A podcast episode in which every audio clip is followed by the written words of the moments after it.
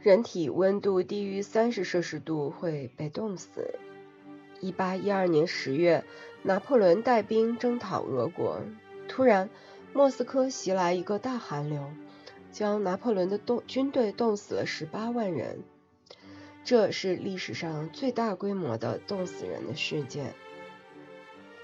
很多人在提到“冻死人”这个词的时候，脑子里肯定会浮现出冰天雪地、天寒地冻的景象，而且会认为只有在那种条件下，人才会被冻死。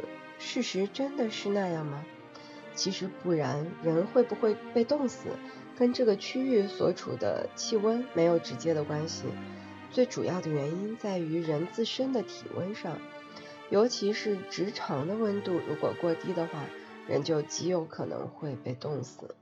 比如说，有个人不小心失足落水，在这种情况下，人体会渐渐降温。